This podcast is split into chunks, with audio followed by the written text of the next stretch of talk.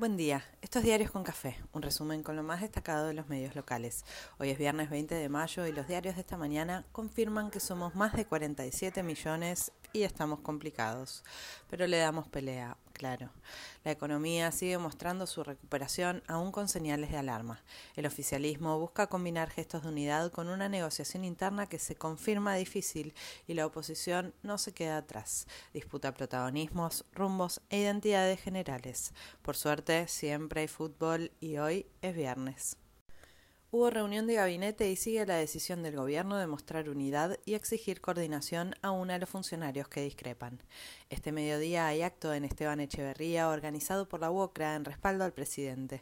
Se entusiasman en el gobierno con que haya presencia de ministros, intendentes y referentes sindicales de peso, además del organizador Gerardo Martínez. Según qué diario se lea, Guado de Pedro es de la partida o no y sigue el run run y las gestiones por armar la mesa de diálogo y discusión política del Frente de Todos. Mañana se dan cita los referentes del Partido Justicialista de Mendoza y llaman la atención coqueteos con personajes anteriormente cancelados como Juan Manuel Urtubey o Luis Barrio Nuevo. Crece la expectativa por lo que pueda ocurrir la semana próxima. El oficialismo se apalanca en el 25 de mayo como relanzamiento con spot, con acto grande y es esperable con medidas profundas que den un poco de mística a lo que viene. A juzgar por el eslogan No viene mal rumbeado. Primero, la gente. Ahora hay que confirmarlo. La oposición mueve sus piezas y cada uno de los jugadores juega fuerte. Macri confirma que el nuevo gurú del espacio es Guillermo Raffo y ratificó su rol de jefe. Sin la presencia del expresidente, hoy Juntos por el Cambio se da cita en la matanza y pone en agenda las urgencias sociales.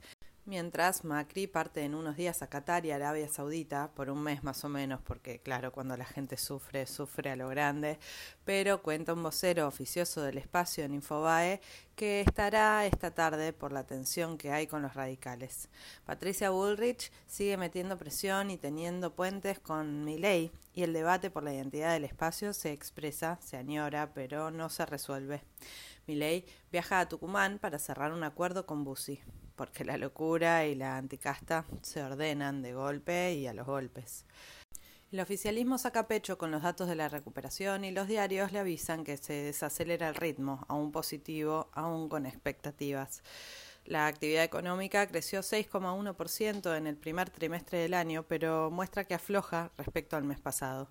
El saldo exportador dio alivio y ahí están algunos de los muchos dólares que se necesitan para agrandar los cuellos de botella históricos. Hubo un saldo comercial favorable de 1.500 millones de dólares, pero el central no acumula las reservas que entran y la falta de dólares para expandir la capacidad productiva sigue como amenaza en boca de los empresarios y la mayoría de los analistas. El FMI ratificó las metas pese a la guerra, la pospandemia y lo que sea, pero Guzmán logró renovar la deuda en pesos después de una licitación sin éxito del mes pasado y recaudó dinero para financiar el gasto. Guzmán se mete más en la pelea por los precios y hay un movimiento administrativo que parece decir algo más. Feletti quedó bajo la órbita del Ministerio de Economía y sale del ámbito de Culfas. Bonelli insiste con las gestiones para sumar a Randazo al Gabinete Nacional y también avisa que el roce del ministro de Economía y Massa no fue un episodio aislado y podría tener más capítulos. Por suerte, los grandes empresarios avisan que se juntan en 15 días en AEA e y se pronunciarán tranqui el nivel de apriete. El gobierno bonaerense volvió a subir los salarios del personal científico de la provincia. Nación advierte por la seguridad de la central atómica que está sobre la General Paz. Somos 47.327.407, según los primeros datos del censo. Recién en tres meses se conocerán más detalles y los pocos casos que quedaron sin censar se relevarán en los próximos días. El gobierno anunciará el reemplazo de los animales de los billetes por próceres y son varios los que piden sincerar la necesidad de numeraciones más altas.